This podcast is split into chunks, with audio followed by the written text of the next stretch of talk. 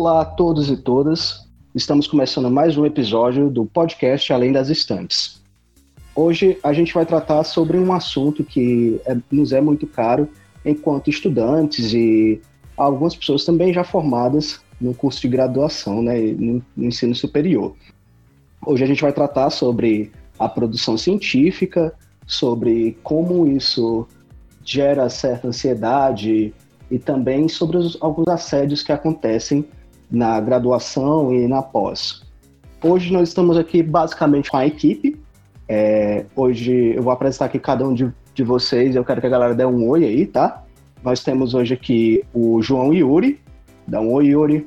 E aí, gente? Também estamos com o Ivan Ribeiro. E aí, galera? A Renata Souza. Olá, gente, tudo bem? E também trazemos aqui um convidado muito especial, um grande amigo nosso da, do curso de biblioteconomia aqui da UFC, agora já mestre não é, em ciência da informação, o Escobar, Ezequiel e tantos, conhecido por tantos outros nomes.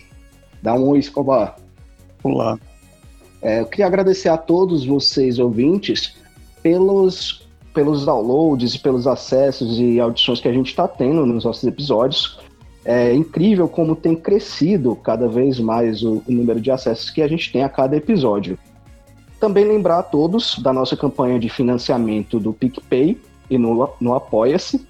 Essa campanha de financiamento é para melhorar os nossos equipamentos e melhorar a qualidade do, a qualidade do programa que a gente manda para vocês a cada quinzena. Também lembrar da campanha de divulgação, que é pedir a ajuda de vocês para que apresentem o podcast para os seus amigos, se você gosta. Se não gosta, pode apresentar para inimigos também. É, e quem mais você achar que, está, que, que tem interesse no que a gente está produzindo aqui. Tendo dito isso, acho que a gente pode dar início ao programa.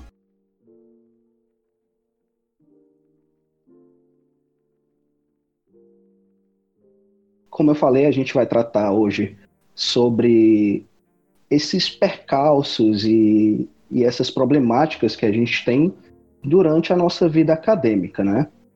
Aqui, como eu falei, a boa parte da equipe é, já, foi, já é formada ou está se formando agora na graduação. Também temos, como eu falei, o Escobar, que acabou de finalizar a pós-graduação. E a gente veio trazer um pouco das nossas experiências.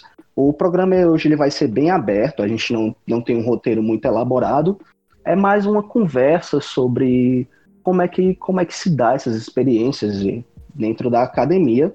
E também puxando um debate que a gente está tendo nas nossas redes, nas, nas redes internas do podcast, de como esse período de isolamento, esse período de quarentena, ele tem interferido na produção, já que temos alguma parte da equipe que está em processo de, de, de criação da monografia, inclusive eu mesmo, e conversar um pouco sobre como isso tem influenciado na nossa produtividade e todo, toda uma cultura de pressão que, que acontece.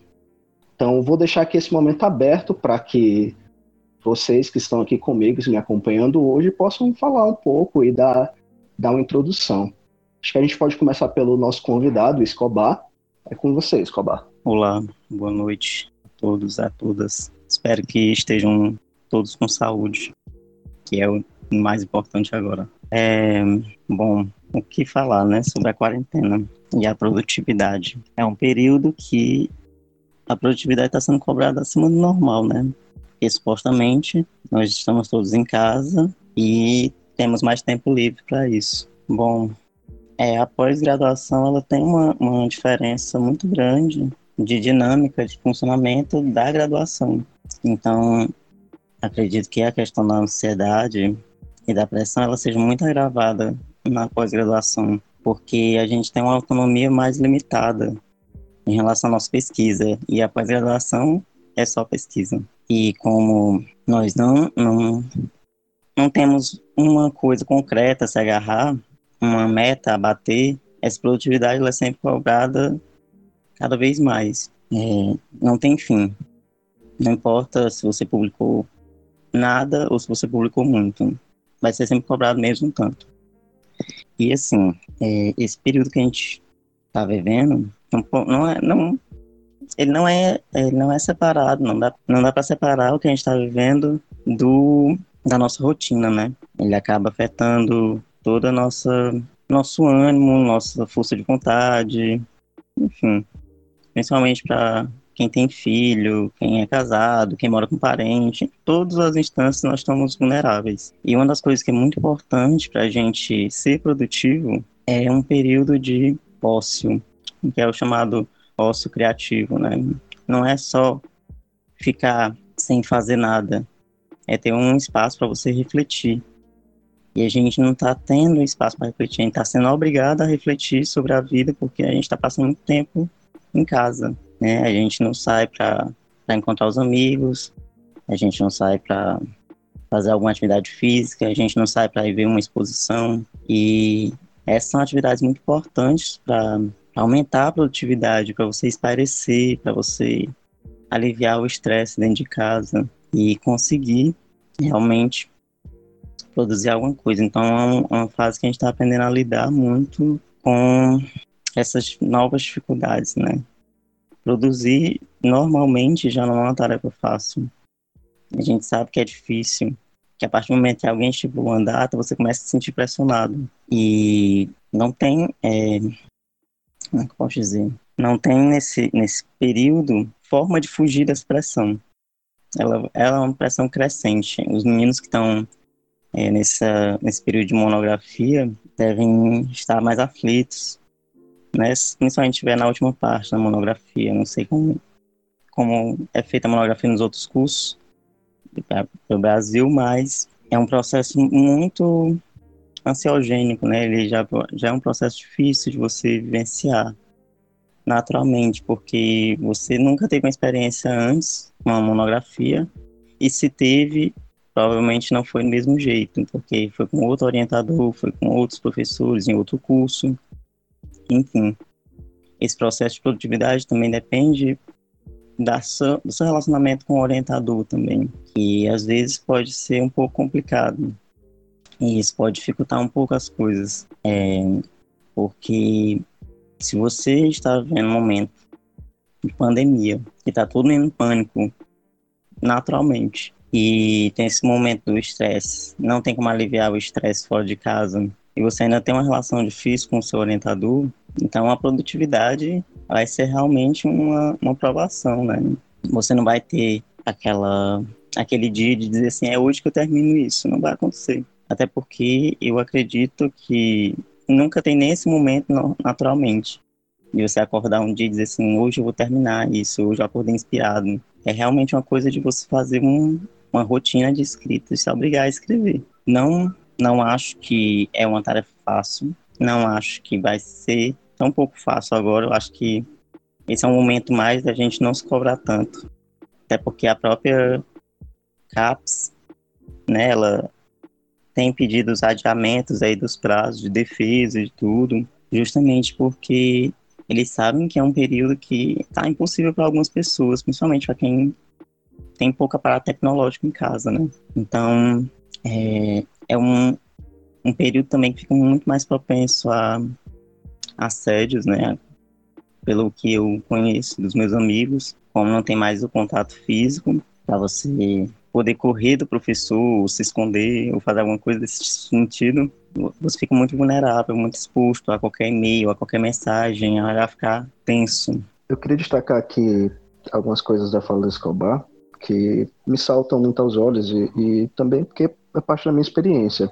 Quando, por exemplo, logo no início da fala, você, você coloca sobre a diferença que tem, né, de, de da rotina agora na pandemia. Porque, por exemplo, é, eu tinha uma rotina de, de escrever, escrever e de estudar em horários que meus filhos estavam, meu filho mais velho estava na escola, é, a, a minha companheira estava trabalhando, enfim, que era um horário que eu tinha é, antes de ir para a faculdade e eu tinha uma hora, duas horas mais livre, mais tranquilo e eu conseguia fazer esse, ter esse tempo para mim, mas isso é, antes de, de sair para a faculdade e depois, tipo, já final da noite, quando estava todo, estavam todos dormindo. E meio que, que esse, esses, alguns, alguns desses horários se perderam, bagunçaram.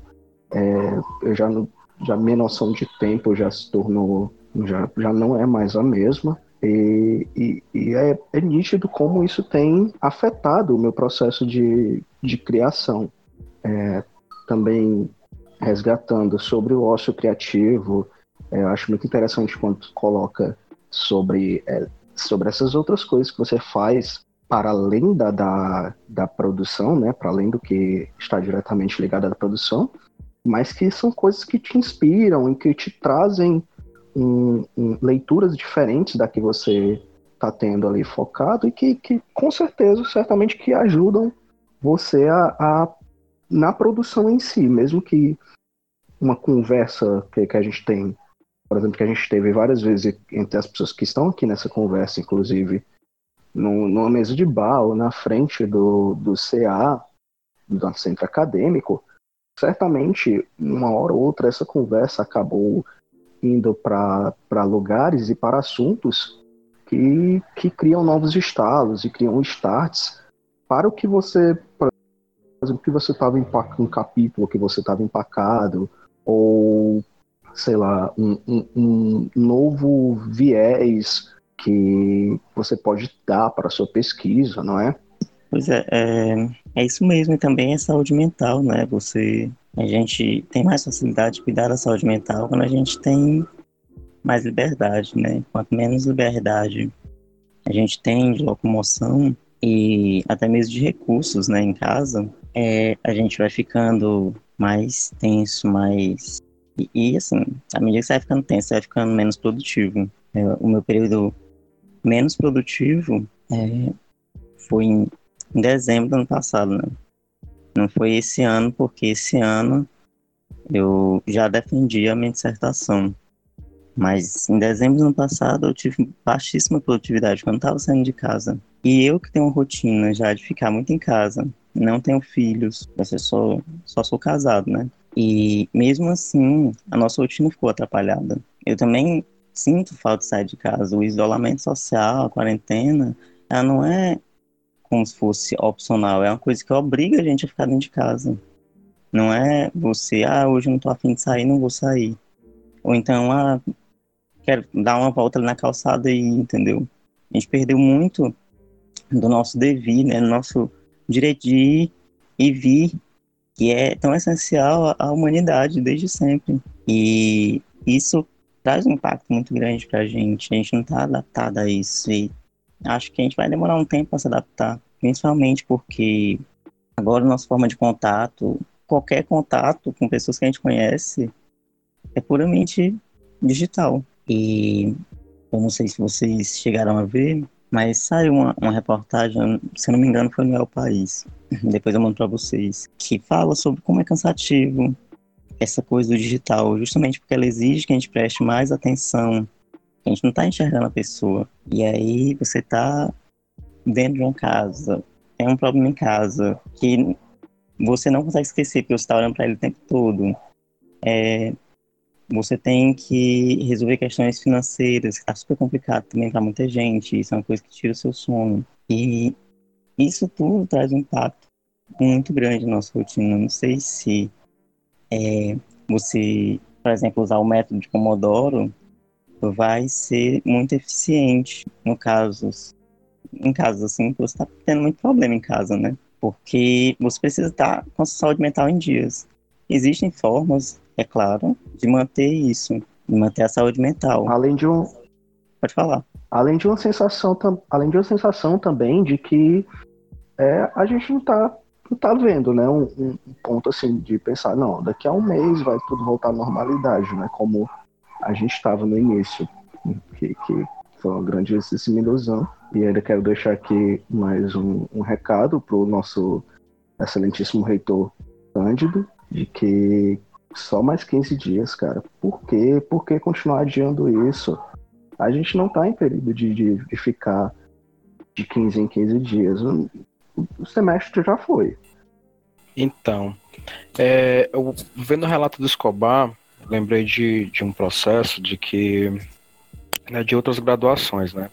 É, eu venho de outra graduação, eu fiz pedagogia, não concluí, né? Fiz na UES, na estadual, e passei por esse processo de, de, de escrita né, da, da, da, monografia, no sentido de criar o projeto, né? Encontrar objeto da pesquisa, aquela coisa toda. E um dos grandes medos que eu tinha lá, né? E, e pensei que também talvez ia, ia ver alguma coisa parecida pela Bíblia, e vi uma ou outra vez, que é uma coisa que me incomoda muito, é você dizer assim, não, eu vou pesquisar o tema A. Né? E quando chega para o orientador, não, esse tema é batido, esse tema não tem muita é, bibliografia, ninguém muito pesquisou e tal. E aí você acaba sendo tensionado, né, muitas vezes, é, a mudar né, o teu, teu objeto, mudar o, o, aquele, aquele caminho que tu queria trilhar né, para tua pesquisa, por conta de uma pressão, às vezes, do, do, do orientador, né? Por sorte, lá na, na, na UES, eu não tive esse problema, né? Eu cheguei, o tema era um tema que na época não tinha muita coisa, que era sobre o Reúne, eu estava fazendo a crítica ao Reúne, né? E não tinha muita bibliografia. A bibliografia que tinha era militante, né? era, era nota, era panfleto, era cartilha do Andes, é, e por aí vai.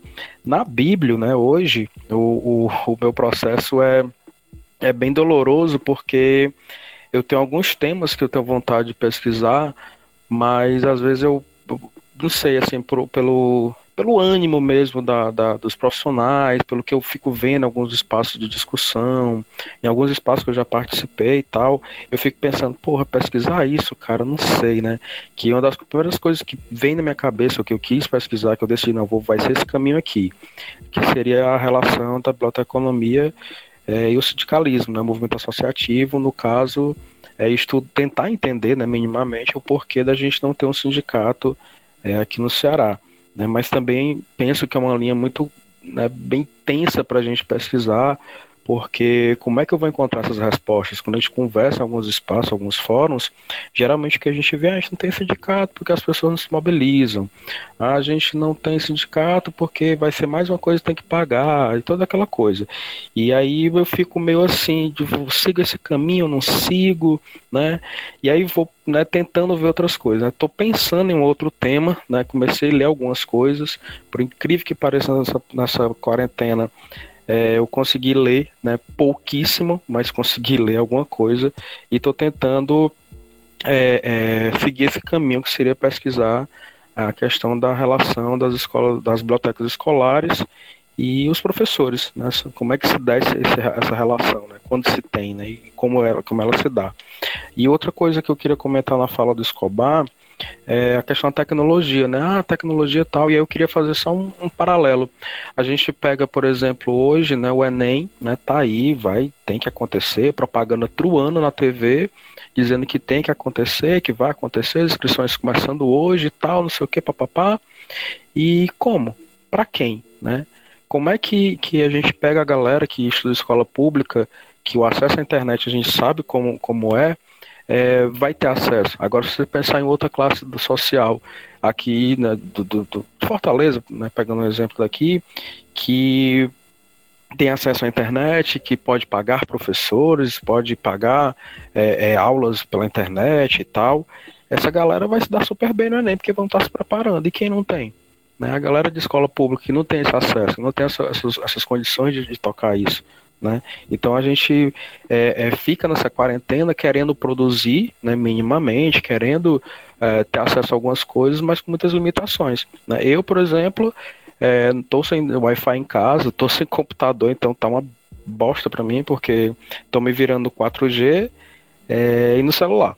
Né, e meus livros, né? Porque é o que tem, porque pensar no Wi-Fi ver uma videoaula, nem rola. Né? Então, assim, é, são algumas limitações que a gente é, é, por conta dessa quarentena, a gente acaba ficando preso a isso sem poder produzir. Ah, tô doido para produzir, tô doido, tô no gás para fazer uma coisa, mas essas questões tecnológicas muitas vezes impedem, né? E que é uma coisa que a gente vai ter que pensar, né? Como o Romo coloca, né? A universidade ainda é, é, protelando 15 em 15 dias e tal. E quem sabe como é que vai ser? O semestre acabou, né? Então, é a gente refletir também sobre isso, né? De que a gente tem uma produção, a gente quer produzir, mas nesse momento agora, há, há algumas condições não, não, tão, não estão favoráveis é, para todo mundo. Algumas pessoas estão de boa, outras nem tanto. É, sim, Ivan, eu penso que a gente está vivendo um momento que, que é comumente até comparado com textos de guerra. E falando assim da minha, da minha produção acadêmica durante, durante a faculdade não foi nada extensivo, assim, seja por falta de perfil ou por falta de estímulo. Mas eu acho que isso não vem ao caso. A questão é que as pessoas que eu conheço, né, e eu acredito que que essa seja uma, uma amostra muito fidedigna à realidade brasileira, é que as pessoas estão vivendo em contextos de, de. As pessoas que eu conheço estão no momento de gerenciamento de crises. Então, como é que as pessoas vão priorizar a produtividade, seja ela acadêmica, seja ela de qualquer forma, num momento como esse, que é zero propício para isso acontecer? Existem pessoas que conseguem fazer isso, e é bom a gente é, destacar que é, são só algumas pessoas, e infelizmente são essas, esse tipo de propaganda é o que acaba alcançando a gente, o que acaba nos oprimindo mais ainda. Você falou da questão do Enem, né? Que eu acho que. É, enfim, eu, é, é, eu, sei que é um assunto que já está quase esgotado, né? Porque não faltam é, análises desse, da propaganda do, do MEC, né?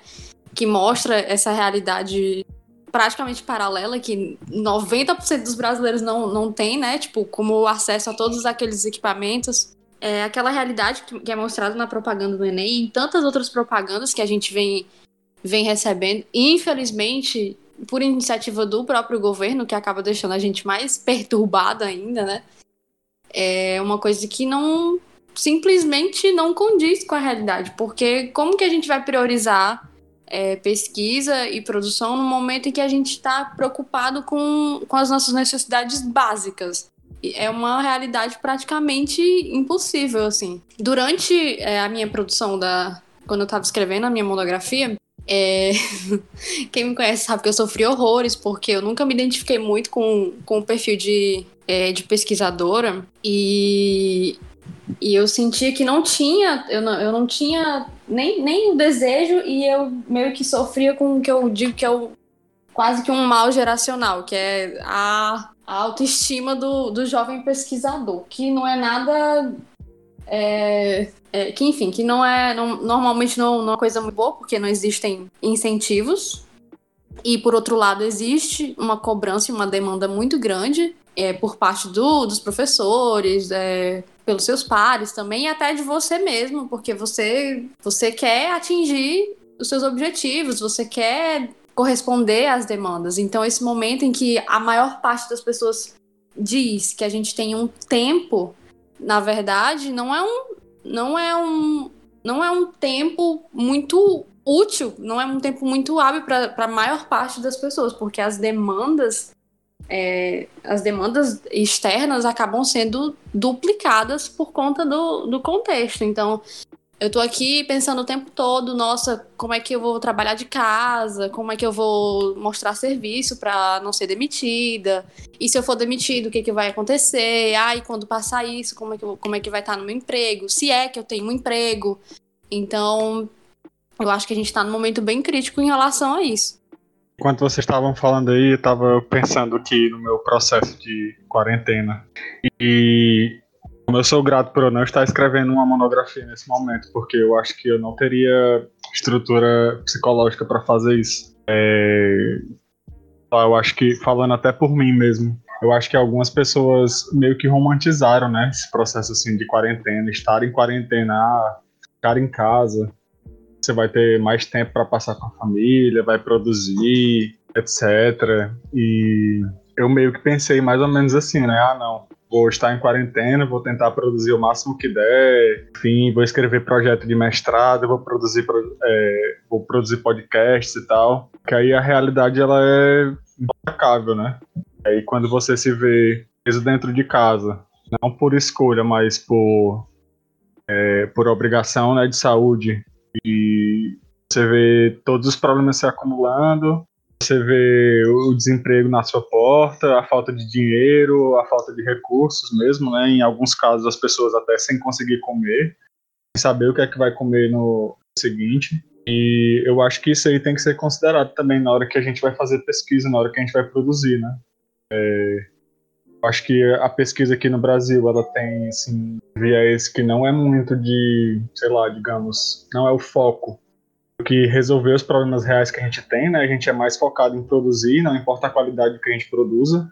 Já visto aí o tanto de coisa de qualidade duvidosa, aliás, que é, circula pelas revistas científicas. E eu acho que esse momento que a gente está passando, ele é bem útil né, ao projeto que foi eleito, um projeto anti-ciência mesmo, né? Porque é, o que está acontecendo, na verdade, é um socateamento da pesquisa, né?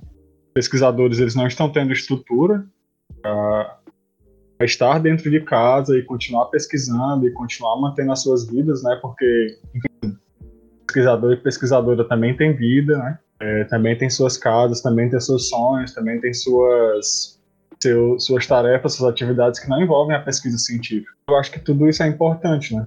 Acho que como o Rominho estava falando, às vezes num, numa conversa trivial que você tem assim num encontro com seus amigos, você consegue destravar um problema que vinha lhe afligindo há algum tempo. E eu acho que nesse momento o que está acontecendo é exatamente o contrário. Você está pegando um probleminha que é bem pequenininho e porque você não consegue resolver aquilo, é, isso acaba se transformando num problemão que trava todo o resto. Eu acho que é, esse momento a gente está realmente assim só tentando sobreviver e, e, tentando não adoecer e não precisar de uma UTI no hospital. Não sei vocês, mas pelo menos a minha vida tem sido só assim mesmo. Eu só quero sobreviver o dia de hoje, não precisar ir a uma UTI de hospital e sendo para que isso passe o mais rápido possível, né? É difícil. É difícil você estar tá dentro de casa e você ver todas as outras pessoas é, naquela onda, ah, vamos produzir, vamos estudar e vamos virar a noite resolvendo questão de concurso, porque seu concorrente já resolveu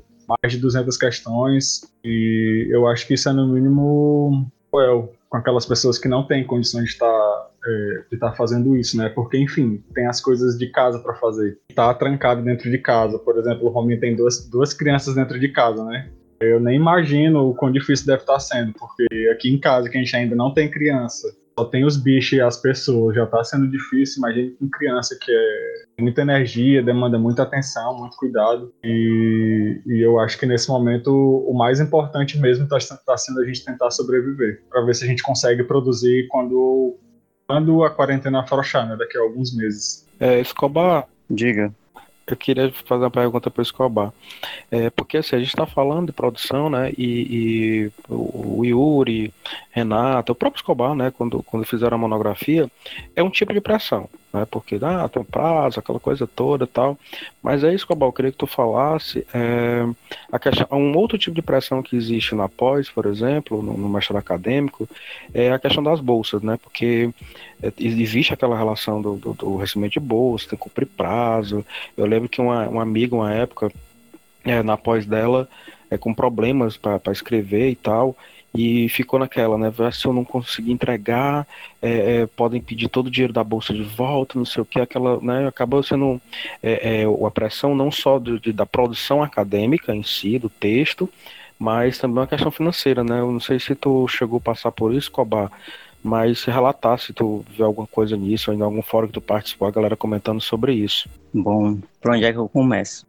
É, primeiro eu queria falar uma coisa que que eu tenho pensado em falar, mas não falei para ninguém ainda, eu acho. Que é um outro problema que a gente enfrenta agora, que é essa questão da correria. Essa correria, essa pressão para ter as coisas, para ter sucesso, para ter dinheiro, para ter estabilidade financeira, amorosa, enfim.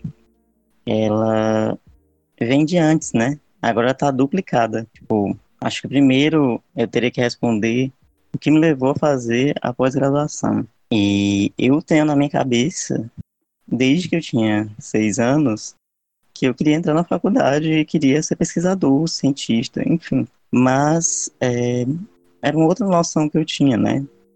Disso. E eu queria ser pesquisador, queria ser.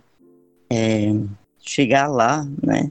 E sempre me esforcei para isso, porque eu, eu vivi, e acredito que muitas pessoas vivem também, uma corrida contra o tempo. Que a gente exige muito é, que com determinada idade a gente tenha chegado lá, entendeu?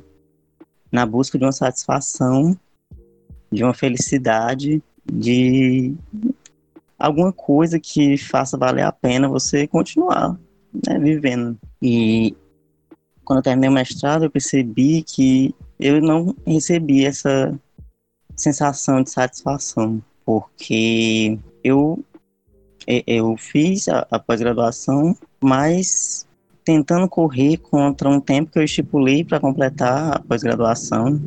Já queria emendar o doutorado também, do que por prazer pela pesquisa, entendeu? Não deu tempo eu sentir prazer pela pesquisa, não deu tempo de eu entender a minha, minha relação com a pesquisa. Os prazos, eles sempre pareciam estar tá muito em cima para tudo. E por mais que a gente pense que dois anos é muita coisa, dois anos passam muito rápido. É, e a, ser bolsista complica muitas coisas. Porque você, quando entra na pós, você já não tem muita autonomia. Sendo bolsista, a sua autonomia é muito pouca. Quem quiser é, saber como são mais ou menos as relações entre orientador e aluno na pós-graduação, pode consultar o site da ANPG, Associação Nacional de Pós-Graduandos.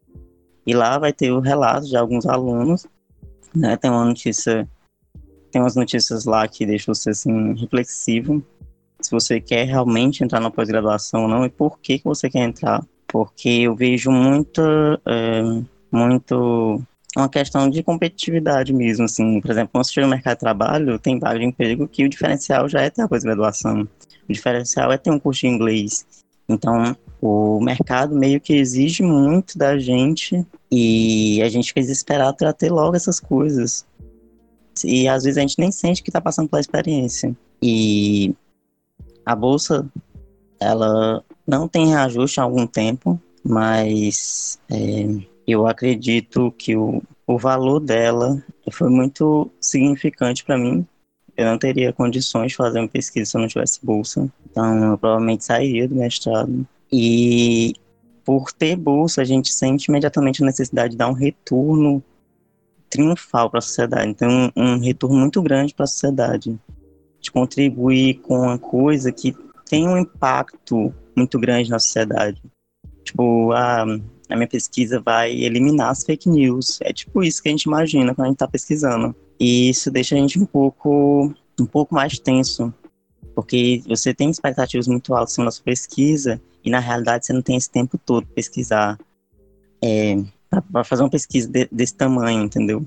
Quando você pega o material na íntegra que você tem que tratar, que você tem que saber o que você vai utilizar, que você tem que disponibilizar fontes, que você tem que comprovar o que você está dizendo, quando você menos espera, acabou o tempo. E, assim, a sensação que eu tinha, e que eu ainda sinto um pouco até hoje, era como se tivesse alguém segurando na minha cabeça e empurrando, assim, para pressão dentro da minha caixa craniana mesmo. Eu sinto, sentia muito meu cérebro sufocado. Então, é, quem me conhece sabe que. Quem me conhece assim, né, minimamente, ou quem me viu ali pela frente do centro acadêmico, as pessoas sabem que eu é, era muito ansioso, muito estressado, porque eu sentia essa pressão o tempo todo, como se fosse um, uma, uma vozinha falando que quando eu chegasse na meta eu tinha que dobrar a meta. Então eu nunca me senti satisfeito com a pesquisa, não me sinto satisfeito com a pesquisa até agora. É, eu não senti uma sensação, já disse antes, de é, satisfação quando concluí. E se alguém estiver passando por isso agora, eu desejo muita, muita força e que mantenha contato com os amigos, tente falar com, com alguém que você não fala há muito tempo, busque a afetividade onde você sabe que vai encontrar, porque não dá para fazer sozinho. É muito importante você ter, é, nem que seja um, uma pessoa que você possa dizer como você está se sentindo.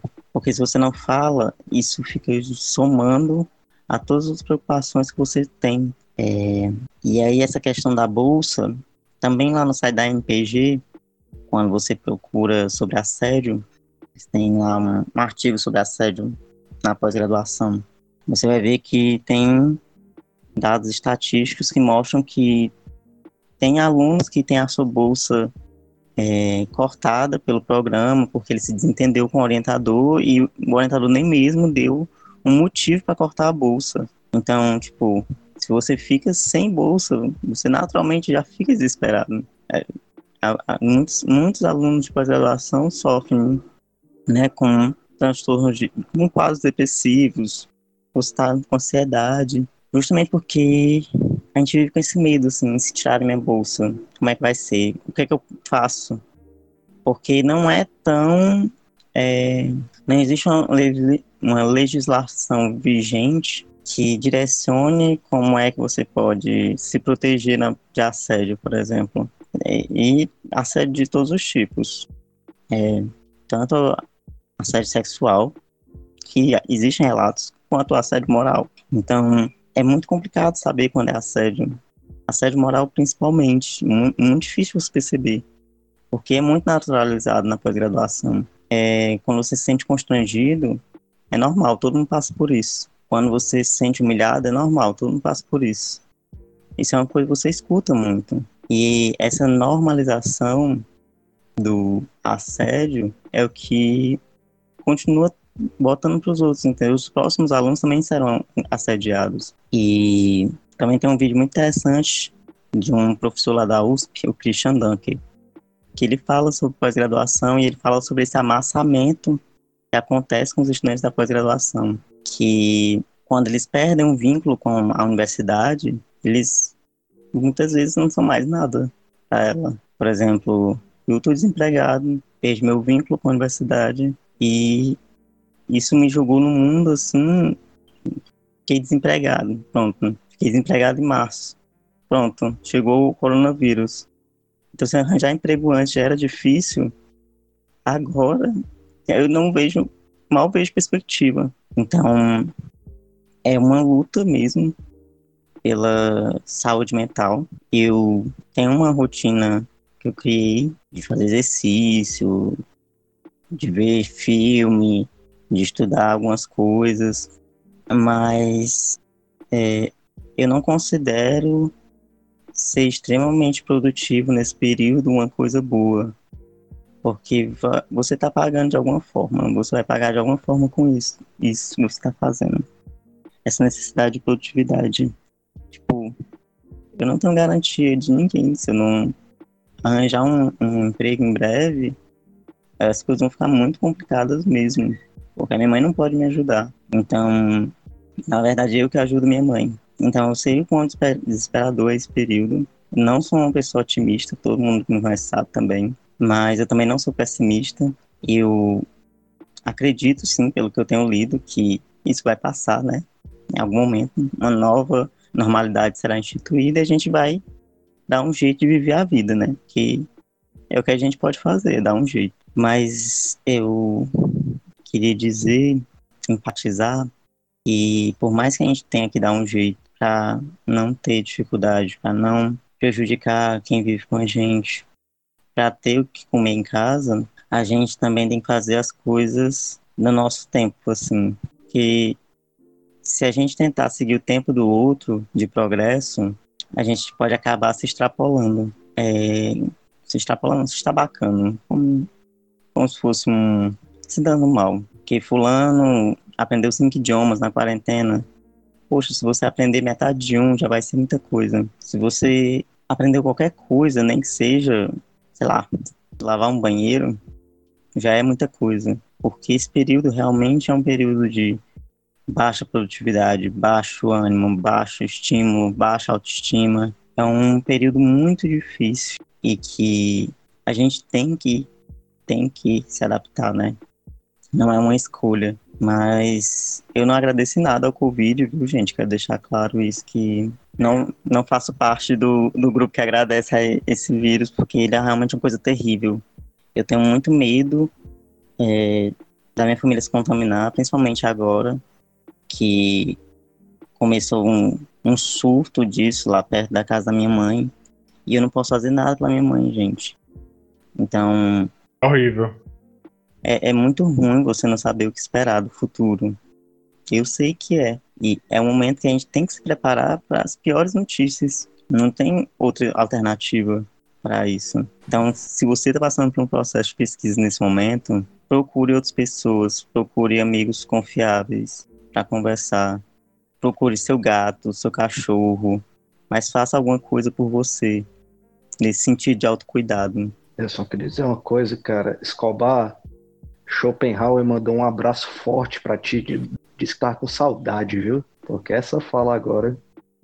Eu tô cara... adorando o tom de funeral que tá esse episódio. Não é isso. Ah, nada otimista. Amei. Tá um funeral, gente. Eu acho, Mas, que eu, eu acho, que eu vou sair dessa gravação mais otimista, na verdade.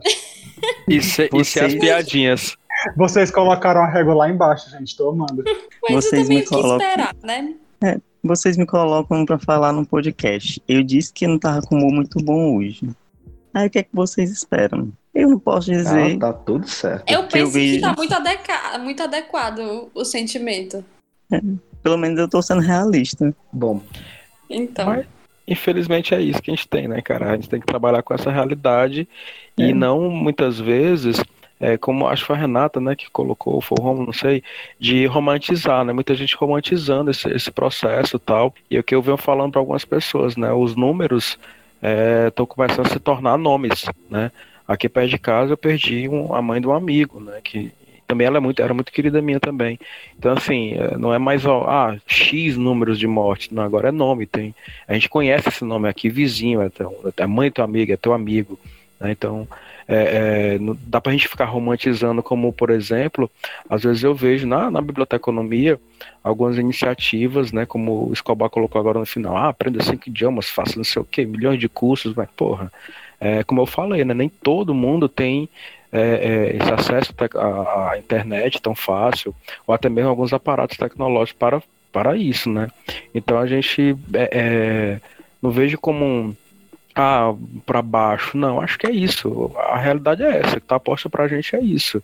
Né? É a gente encarar ela e ver como é que a gente pode sair bem dela e que futuro vai ter para nós. Né? É, e também assim, se você tiver a oportunidade de fazer curso de língua, fazer cinco idiomas, faça, se for fazer bem.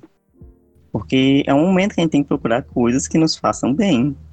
Não é pra gente estar tá procurando coisa que faz a gente mal, não. Se você não sabe o que faz bem, esse é o momento de você descobrir. A gente tem que procurar coisas que sejam prazerosas mesmo nesse momento. Desde que você continue com saúde física e mental, né? Porque, poxa vida. Sim, sim. Eu já fiz. Eu já fiz várias biçangas aqui para mim, cara. Fiz pulseira, fiz uns cordões, assim, porque que é o que eu gosto de usar e tal. É, tô te devendo uma pulseira, né, Escobar? Vou fazer, cara. O Ivan tá pronto aí pra ser arte já. Às vezes eu penso que pode até que seja com a melhor das intenções é, as páginas publicarem isso tão com tanta força, tipo, estude, faça o melhor que você pode com o seu tempo, mas existe uma falta de sensibilidade muito grande com, com os processos individuais das pessoas. Eu acho que é uma coisa relativamente nova a gente estar tá aqui discutindo, falando sobre autocuidado, sobre saúde mental. Não é uma, uma coisa que, que, por exemplo, a geração dos meus pais viveu. E, e às vezes, como é, o João e o Escobar falaram bastante sobre essa questão da competitividade, que é uma coisa que tá, tá aí desde sempre, né? A gente compete na escola, depois a gente compete no vestibular, depois a gente compete durante a graduação, depois a gente compete no mercado de trabalho. Então, essa cultura de, de, competi de competição e de comparação não vai acabar assim do dia para a noite. Porque a gente está no momento agora que a gente está enclausurado e, e muita gente vai perceber assim as duras penas que vai, vai descobrir né, o, que o que é, o que é essencial, o que não é essencial, e eu não, não, não penso que essa vai ser uma. É, esse, essa questão de autodescoberta também não é uma coisa agradável, né? Então, por exemplo, eu tenho algumas amigas que estão durante a quarentena fazendo terapia, é, por. Eu esqueci até qual é o nome. É por aplicativo, né? Eu não, não sei exatamente qual que elas usam. Mas várias é, me relataram que deram continuidade porque houve essa flexibilização, né, com, com a questão de psicoterapia e etc. E não é um, um processo fácil, não é, é um processo muito individual. É, num momento como esse, a gente também vê muitas, muitos modelos de receitinhas na internet. Então, é alguém que vai dizer: ah, leia um livro, faça um exercício, faça tal coisa, faça isso, faça aquilo, sendo que não vai funcionar para todo mundo.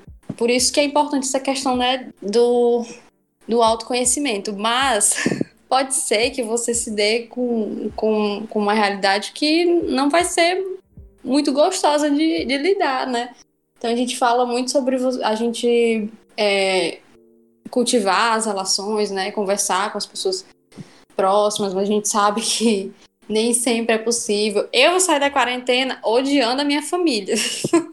não vai ser um negócio assim. Muito, não, não tá sendo uma coisa muito harmoniosa, né? E eu penso que é, não, não vai ser para todo mundo. Mas é basicamente isso. O João também falou que é, o ritmo dele, né, de, de como ele tá lidando com, com a quarentena é, é pensando no agora, né? Tipo, ah, eu sobreviver, eu só quero só quero ficar saudável. É, então, é, eu penso que é muito saudável agir dessa forma. Eu, por outro lado, não, não sou assim.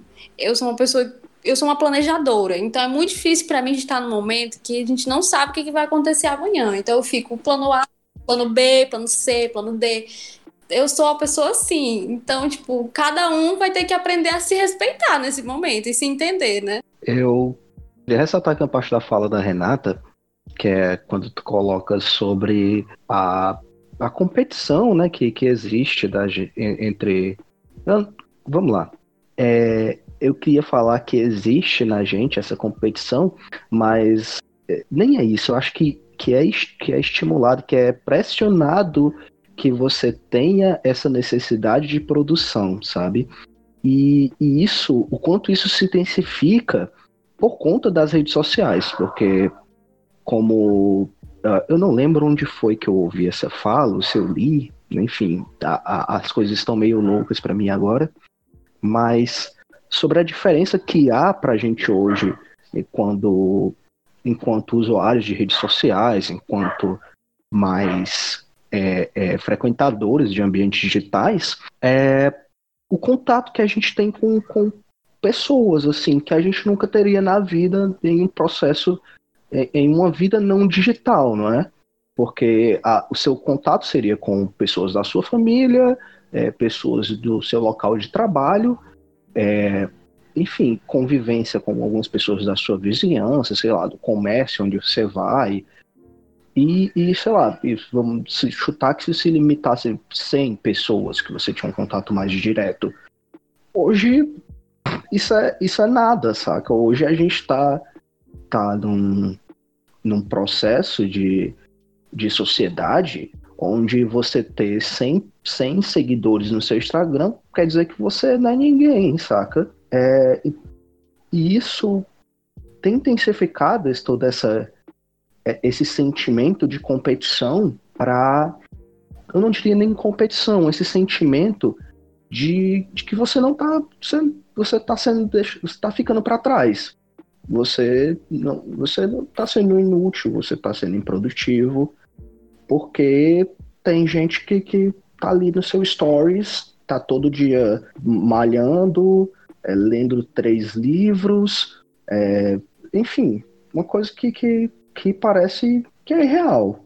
Que é, para mim, na minha realidade, é irreal. É porque é, isso já é, já é falado por muita gente que a gente está vivendo um momento de acirramento entre as classes sociais, né? A gente tá ficando bem mais delimitado, já não é mais aquela coisa que a gente não sabe em qual classe está. Agora a gente vê mais, é, mais nitidamente quem está onde e para quem as coisas são feitas e quem tem direito e quem tem privilégio. E, assim, né? Ter privilégio não é uma coisa errada. O errado é você achar que a sua situação é igual a todo mundo, mesmo sabendo que não é. Acho um pouco desleal isso. E o que eu falei de manter contato com alguém não é com pessoa de casa, porque eu mesmo com, com minha família é muito complicado o contato. Eu tenho contato com minha mãe e minha irmã. E, assim, é, ter uma pessoa que more, sei lá, na Alemanha, em qualquer lugar do planeta, você não tá saindo de casa mesmo, então não faz diferença de onde é a pessoa. Quer dizer, espero que não esteja saindo de casa, né? Mas aí, é, essa questão de ficar para trás, que o Romo falou, é justamente o, o que eu estava querendo dizer quando eu falava de competitividade. Porque essa frustração de tentar chegar cada vez mais longe e sempre sentir que não está chegando é fruto da cultura que a gente vive, né?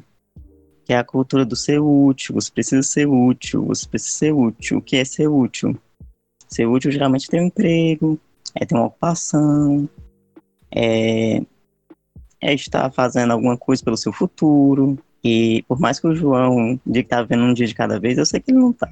Porque não. ele também é um planejador. Sim. E assim, é, acho que todo mundo tenta viver esse dia de cada vez, mas sempre aquela tensão dentro da cabeça, uma voz gritando assim, meu Deus, o que, que vai ser o dia de amanhã? O que vai ser o dia de amanhã? Basicamente é. isso.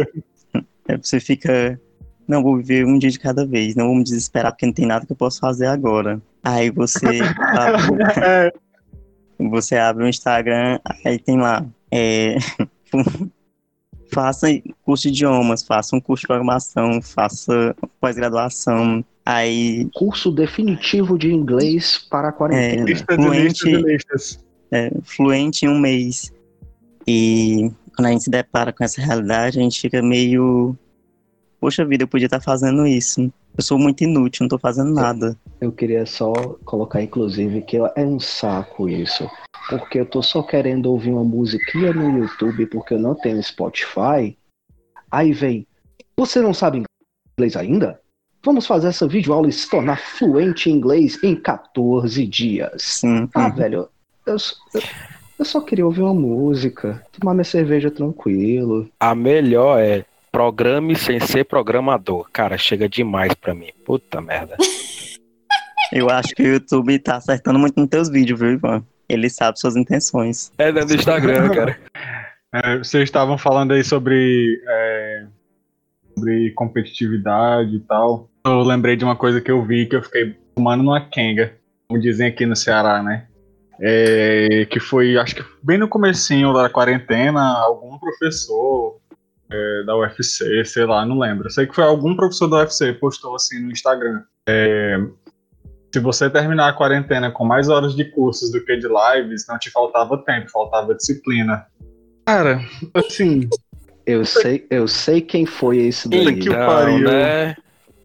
Aí depois aí eu, eu só não digo o nome. Assim, é que, sei lá, é muito fácil você falar do, do alto do seu privilégio de um emprego garantido, entre aspas, né? Porque até eles estão com o cu na reta agora. É, você tá ali em casa, tem o seu saláriozinho garantido no final do mês. E aí é muito fácil você falar para uma pessoa, ah, vai estudar, vai fazer cursos e tal. E a gente sabe que não é assim, né? As pessoas elas precisam de condições materiais para poder estudar, elas precisam ter um ambiente preparado para estudar. É, o Ivan estava relatando agora que, por exemplo, não tem computador, não tem livro, não tem internet, e, é, e ele ainda tem um mínimo, né? Porque ele tem um celular e tem um 4G, mas é, nem todo mundo tem um celular e tem um 4G. Ou nem todo mundo tem um celular bom e uma internet boa para poder acessar as coisas. É isso, é, é a gente está realmente vendo um momento de acirração de, de, da luta de classes que já vinha acontecendo, né? Mas que agora é, quem estava tendo dificuldade de enxergar seu local dentro da sociedade agora está conseguindo ver isso com é, muito mais nitidez. É, e uma outra coisa que o Escobar me falou que chamou a atenção foi essa questão de você perder é, em algum momento o vínculo com a universidade ou perder o vínculo com a pesquisa. É, e que eu acho que vai ao encontro do que eu estava pensando antes, né? Que, que é justamente é, essa mercantilização da educação que a gente vive, né? Você é obrigado a produzir, não importa que você produza uma bosta, mas importa que você tenha, sei lá, quantos artigos publicados lá no Lattes, você tenha capítulos de livros e que você tenha organização de livros e etc. Mas quando você vai ver muitas vezes a produção dessas pessoas que têm muitas coisas escritas, ela não é uma produção sobre algo realmente, como o Escobar disse, que vai mudar a sociedade, né? Que vai acabar com as fake news, por exemplo. É, então eu acho que aí entra um, entra um problema mesmo da a mente de, dos pesquisadores que estão sendo formados, né? Os pesquisadores eles não estão sendo formados para, é, digamos, se dedicar a um tema e estudar aquele ali até é, a exaustão e ver o quanto você consegue contribuir com aquilo. Não. Se você está escrevendo uma monografia, você só precisa. Os professores só querem que você saiba é, escrever uma introdução com justificativa e um problema, objetivos, tem um referencial teórico e fazer uma breve análise de dados. E ponto. É cobrado que você faça uma pesquisa relevante, que tenha algum impacto. É... Aí a gente fica nisso, né? A gente fica nesse, nesse ciclo que não se encerra, porque as pessoas estão sempre produzindo coisas que não são realmente aproveitáveis e o trabalho delas é... acaba não sendo valorizado, entre aspas. E fica nisso. Se você perde o vínculo com a universidade, você perde o vínculo com a pesquisa. E aí você deixa de ser pesquisador, quando na verdade não é, né? Fazer ciência é, é você estar ali tentando resolver os problemas que lhe servem. É, a ciência, o que ela diferencia das outras coisas é realmente porque ela tem um método, tem um método científico, etc., é validado e tudo. Mas. Ainda assim. É, e ainda assim, né? Eu acho que é isso. Ainda assim, resgatando aqui uma fala do Ivan, quando ele falou, né, sobre quando você está buscando um tema, está apresentando ao seu, ao seu, ao seu orientador e orientadora, sobre que sempre é falado da relevância da pesquisa, que, que ela tem que ser relevante para a sociedade, para a ciência e, enfim, onde, onde para onde é que isso foi parar, né? É, mas acho que a gente já pode começar pode se encaminhar aqui para as considerações finais. É, quem tiver aqui algum encerramento para fazer. E eu acho que a gente pode, nessas considerações finais, a gente pode procurar aqui algumas ideias e, e algumas sugestões para uma produtividade, seja acadêmica ou seja pessoal, mais saudável, né? uma relação que a gente pode ter mais saudável com, com essa produtividade. Né? Podem ficar à vontade aí para começar. Eu penso. Começar? Deixa só eu falar aqui um negócio. É... Vale-me Deus, sumiu da minha cabeça o que eu ia dizer. Culpa do Escobar ficar cortando. Desculpa. Não, um minuto. A fala da coleguinha. Não, eu ia falar primeiro desse lance que vocês comentaram, né, sobre a mensagem que o professor colocou. E é basicamente aquilo que eu disse. É, é triste porque não é nem sequer uma mensagem original. É uma coisa que tá aí. E como eu falei antes, não importa se você fez com a melhor das intenções, se faltou a sensibilidade para entender que não é a realidade de todo mundo, né? Eu acho que a gente vai acabar essa, o um episódio de hoje é, dando, fazendo meio que dando pequenos tutoriais de, de como cada um está sobrevivendo a esse momento de pandemia. E, nossa, quem for editar esse episódio de hoje vai ter muito problema para me editar. Foi mal. De nada, tá? Muito obrigado. eu ia falar outra coisa, mas eu esqueci. Pode ser. Basicamente, eu, não, eu, eu, quase não vou editar isso aqui, viu? Eu vou basicamente juntar, tirar as partes de excesso e. Ah, muito bonito. Posso falar? Não. Ok, entendi, entendi que sim. É, já vou para minhas considerações finais, porque faz tempo que a gente está nessa, nessa conversa. E eu queria dizer, especialmente, se existir alguma pessoa, uma pessoa trans ou, ou uma pessoa negra que esteja ouvindo essa, essa, esse podcast, né, e tenha chegado é, habilmente até o final dele, que principalmente você não pode desistir desse, desse momento de, enfim, da vida, né? Porque a minha experiência, ela, eu sinto que foi um pouco mais complicado, porque racismo e, LGBTfobia na, na universidade são temas muito, é, muito teóricos, né? Eles não são trabalhados com ações, pelo menos eu não vejo muitas ações né, dentro da universidade voltado para o combate a isso que parta principalmente da instituição, né? Sempre parte muito do indivíduo para a instituição. E isso pode ser tema para outro período. E eu acho que realmente um período, uma dica para você pesquisar melhor nesse momento é você fazer alguma coisa que lhe traga prazer. É, pode ser, sei lá, fazer as unhas, né? Que saiu no Magical Problems, inclusive, uma notícia sobre autoconhecimento e unhas. Mas pode ser fazer as unhas, pode ser mudar o cabelo, pode ser qualquer coisa. Por mais que seja, mas que seja uma coisa que você goste. Escutar uma música que você goste. Tirar um tempo para você mesmo, para se cuidar.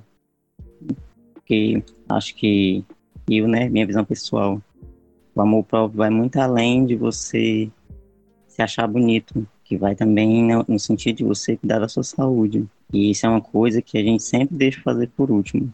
Ou pelo menos eu sempre deixava fazer por último. Eu achava que eu tinha que, que fazer tudo, que viver a vida primeiro, que terminar tudo primeiro antes de pensar em cuidar de mim, em cuidar da minha saúde. E eu acabei é, pagando um preço muito alto por isso, por esse sacrifício que eu fiz. Então, cuidar de você também vai lhe ajudar a ser mais produtivo. Se o seu prazo está curto, se você tirar um dia para cuidar de você, você vai produzir muito melhor do que tentar produzir todos os dias ininterruptamente. Você pode, sei lá, tentar se programar de um dia cuidar de você, no outro dia, é, no outro dia escrever, nos casos de quem tem filho, fazer alguma atividade com as crianças que deixe eles sonolentos, cansados, seja desenhar, fazer alguma coisa com massinha, ensinar o dever de casa, mas que seja. Até parece que você não conhece o Miguel. É, mas assim, né? Mas é uma coisa. É, é, quem, é como eu disse antes, a gente tem que dar um jeito, né? O, o, as instituições elas não vão é, ser humanas, porque elas geralmente não são, normalmente não são. E em período de crise, elas tendem a ser menos ainda, que é o que a gente tem visto, né?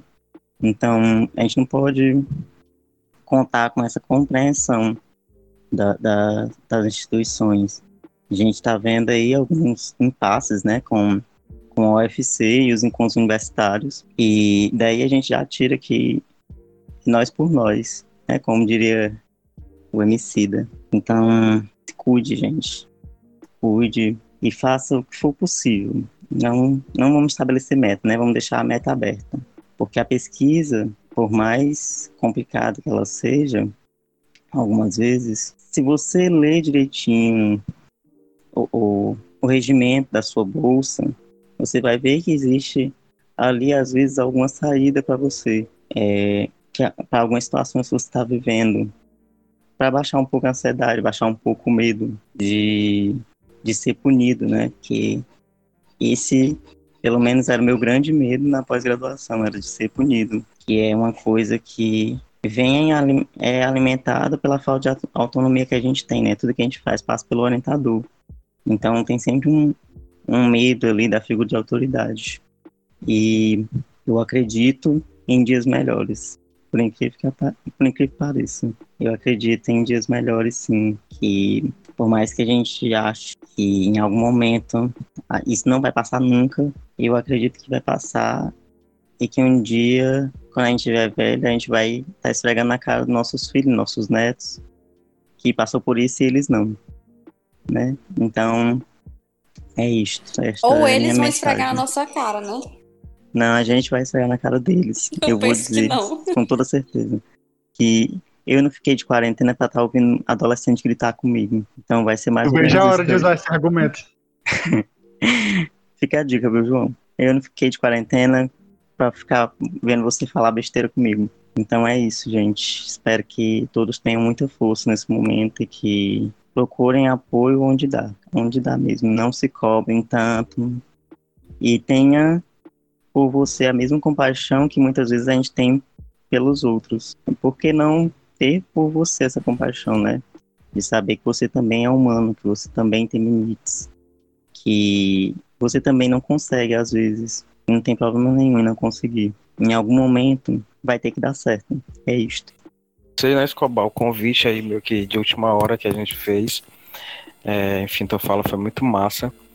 É, e pegando um gancho do que tu falou, é, primeiro agradecer de novo aí o Escobar, né, pela, pelo convite, foi feito aí de última hora, mas deu certo, né, acho que temos um episódio. E dizer que é, é uma coisa que tu falou, né, faça o que você tem prazer, né.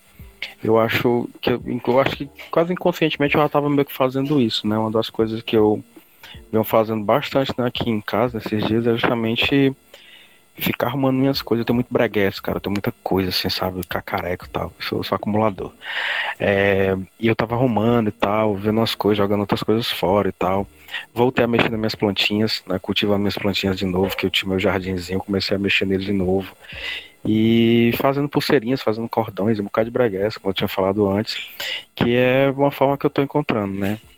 De tentar passar por isso e da melhor forma, né? É, como os meninos, o Escobar falou aí, né, dos adolescentes, eu tenho dois pré-adolescentes. Então, assim, é, e eles têm consciência disso, eles têm da situação que está acontecendo. A gente conversa sobre isso tal. Não moram comigo, trocando mensagem, vendo, ah, papai, você viu isso, viu aquilo, essa notícia, aquela coisa ou outra, já tem esse discernimento né, de fake news, das bosta que, que o governo faz e fala, né? Então, acho que é isso, né? Ficar esse abraço aí para todas e todos. E para finalizar mesmo, eu vou mandar um abraço é, para um outro podcast, né? Que, que é o Biblioteco lá de Brasília. A gente fez aí umas lives com eles, a gente vem trocando umas figurinhas. E mandar um abraço para a galera do Biblioteco. Então, é, queria agradecer a todos que estiveram aqui com a gente nessa noite. Muito bom poder desabafar um pouquinho. É, e assim, sobre dicas, né, de como a gente melhor lidar com esse isolamento, eu não posso falar pelos outros, né? Eu não posso aqui fazer uma lista ou uma live. Inclusive, são coisas que eu passei a odiar depois dessa quarentena: lista e live. É, e cursos gratuitos. Alguns, não todos. Mas, é, por mim, né? Eu vou esperando um bebê, ele tá chegando já daqui a umas duas ou três semanas. E no início da quarentena eu estava bem ansioso, é, que eu realmente não sabia o que ia fazer na minha vida. É, sem perspectiva de emprego, é, sabendo que eu iria ficar trancado em casa por alguns meses, é, sabendo que a situação realmente não ia ser fácil, é, correndo o risco de perder alguém querido, algum parente ou algum amigo, ou algum parente de algum amigo. Mas quando entendi que realmente algumas coisas estavam fora do meu alcance, né? Realmente não podia fazer nada em relação a certas coisas. Consegui dar uma relaxada e, e conseguir realmente me preparar esse restinho que ainda falta, né? Para a chegada do meu filho. E eu passei a valorizar mais ainda as pessoas que estão comigo, né? Minha família, é, minha esposa, os amigos. Sim, do meu jeito, né? E não sou de estar falando o tempo inteiro, sou muito na minha, mas é, tenho tentado manter contato com algumas pessoas, tenho tentado falar o mínimo que dá diariamente, fazer videochamada para as pessoas da minha família, é, que é até estranho, né? A gente sempre teve disponível essas ferramentas com a gente, mas parece que a gente só descobriu que dá para usar agora, né? Eu, antes eu, eu, esperava ir lá na minha mãe para poder vê-la, ou esperava ir lá na minha avó para poder vê-la toda semana. Mas aí agora todo dia a gente está tentando se falar. Isso dá até uma força para elas, inclusive, né? Saber que elas. que eu não estou longe, que eu estou pertinho, de alguma forma. E, e é isso. É, não é fácil viver um dia de cada vez eu falei aqui, não é uma coisa que eu consigo cumprir, mas é mais uma meta que eu tenho, né? E todo dia é isso. É tentar viver o dia de hoje, tentar sobreviver a ele e ver o que é que dá para fazer nos próximos dias. É, e é isso. Tenho tentado manter contato com a família, tenho tentado manter contato com os amigos, é, indo aos poucos no meu tempo, né? Até porque eu não estou competindo com ninguém e mesmo se eu estivesse competindo, eu provavelmente já estaria lá atrás. Então eu meio que abandonei essa ideia de tentar vencer ou tentar chegar em algum lugar. Eu só quero cuidar daquelas pessoas que estão comigo. Quem sabe se eu precisar ser cuidado. Enfim, é isso. É, quem puder, fique em casa. Quem puder, se cuide. Mantenha a saúde mental. E por mais difícil que esteja sendo, esse momento ele vai passar. Então é isso, eu acho que a mensagem do episódio de hoje, além de ter sido esse grande, esse grande funeral com as nossas lamúrias aqui, é fiquem em casa, né? Se masturbem, leiam se tiver vontade, assistam TV o dia todo se tiver vontade, façam exercício se tiver vontade. Ah, pelo amor de Deus, parem de beber. Eu tô assustadíssima com o aumento de consumo de álcool durante a quarentena. As pessoas estão ficando cada vez mais embriagadas. Nova, eu, eu repito, eu sou obrigado a passar por isso, mas não sobra. Mas tem que ter muito cuidado, porque eu tô, eu tô vendo que existe aí um negócio do exagero. A gente tá falando aqui de saúde, né? Então é muito importante a gente tomar todos esses cuidados. Eu acho que é isso, né, galera? Foi um prazer conversar com vocês. Até a próxima. Inclusive, só já tá separado ali algumas latinhas para exatamente para editar esse Que episódio. absurdo, É, que Irei virar a absurdo. madrugada nisso. Nem pra acreditar num negócio desse, viu? Péssimo exemplo. É combustível para edição. Madrugada é longa. Só não vou desejar que essas cervejas estejam quentes, cara, porque isso é muita maldade. Mas isso não se faz, viu? Enfim, é, como havia dito no começo, esse episódio ele foi sem roteiro, foi algo, uma conversa mais aberta, quase um desabafo aí.